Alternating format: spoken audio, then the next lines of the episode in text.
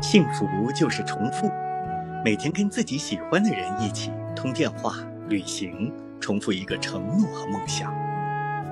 听他第二十八次提起童年往事每年的同一天和他庆祝生日每年的情人节圣诞节除夕也和他共度甚至连吵架也是重复的。为了一些琐事吵架然后冷战疯狂思念对方最后和好。